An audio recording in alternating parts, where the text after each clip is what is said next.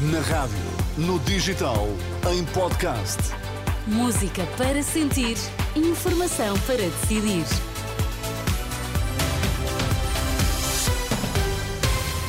Notícias para ouvir agora na Renascença. Vamos saber quais os títulos em destaque a esta hora. Boa noite. O PS vai compondo as listas de candidatos a deputados. Ana Abrunhosa vai encabeçar a lista por Coimbra.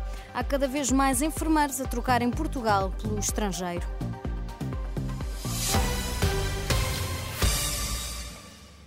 Tinha sido candidata a deputada por Castelo Branco nas últimas eleições, mas ainda a ministra da Coesão Territorial, Ana Brunhosa, vai ser cabeça de lista do PS por Coimbra nas legislativas de março. Outra atual ministra, Ana Menos Godinho, vai ser cabeça de lista pela Guarda.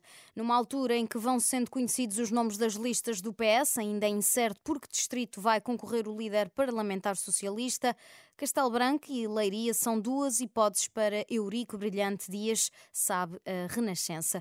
Por outro lado, não está excluído que Augusto Santos Silva, atual presidente da Assembleia da República, seja cabeça de lista do PS pelo Círculo Fora da Europa. A continuidade no cargo, no entanto, é incerta. Santos Silva já se mostrou disponível, mas Pedro Nuno Santos não parece estar interessado na oferta. Desde que foi eleito secretário-geral do PS, Pedro Nuno Santos tem falado sempre de Augusto Santos Silva Silva no passado, lembra o politólogo e professor universitário Pedro Silveira. É muito difícil Pedro Nuno Santos cumprir aquilo que disse no último discurso do Congresso. Obrigado a António Costa, mas agora somos nós. É muito difícil fazer esse discurso de afirmação pela positiva de um projeto de futuro, pensando e trazendo, continuando a trazer pessoas como Augusto Santos Silva. O politólogo Pedro Silveira, esta segunda-feira, foi noticiado que o ministro das Finanças, Fernando Medina, é o terceiro na lista de candidatos a deputados do PS pelo Círculo de Lisboa, que tem na segunda posição o deputado Marcos Perestrelo e, tal como este domingo a Renascença tinha confirmado, a ministra Mariana Vieira da Silva vai ser a cabeça de lista pela capital. A Comissão Política do PS reúne-se esta terça-feira à noite para aprovar então a versão final das listas de candidatos a deputados às próximas eleições legislativas positiva, mas não chega. É como avalia a DECO, a proposta de Luís Montenegro de apoio à compra da primeira casa.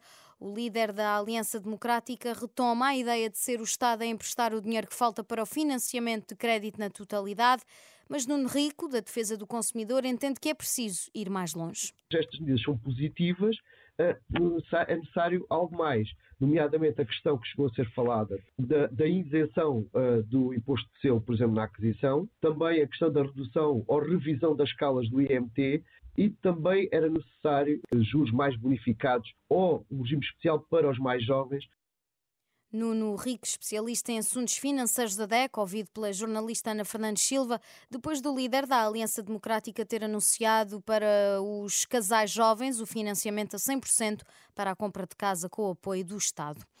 Aumenta o número de enfermeiros que trocam Portugal pelo estrangeiro. No ano passado, mais de 1.600 pediram à Ordem a declaração para poderem emigrar, o que representa um aumento de 45% face ao ano anterior. Para o bastonário da Ordem dos Enfermeiros, Luís Felipe Barreira, a questão salarial é, do, é um dos principais motivos que leva estes profissionais a querer sair do país. Em média, ganham o dobro ou o triplo, e se pensarmos em países fora da Europa, chega a ser cinco vezes mais, como é o caso da Arábia Saudita. Portanto, são países países que têm, eh, eh, no fundo, uma política de recursos humanos bastante atrativa e que leva naturalmente a esta exportação eh, de enfermeiros portugueses. O bastonário da Ordem dos Enfermeiros, ouvido pela jornalista Fátima Casanova. Portugal defronta esta terça-feira os Países Baixos no Euro 2024 de handball, em Hamburgo, pelas duas e meia da tarde, na hora de Lisboa. Depende apenas da equipa portuguesa para se apurar para o jogo de atribuição do quinto e sexto lugar. Portugal e Eslovénia partem para a última jornada com quatro pontos, lutando pelo terceiro posto.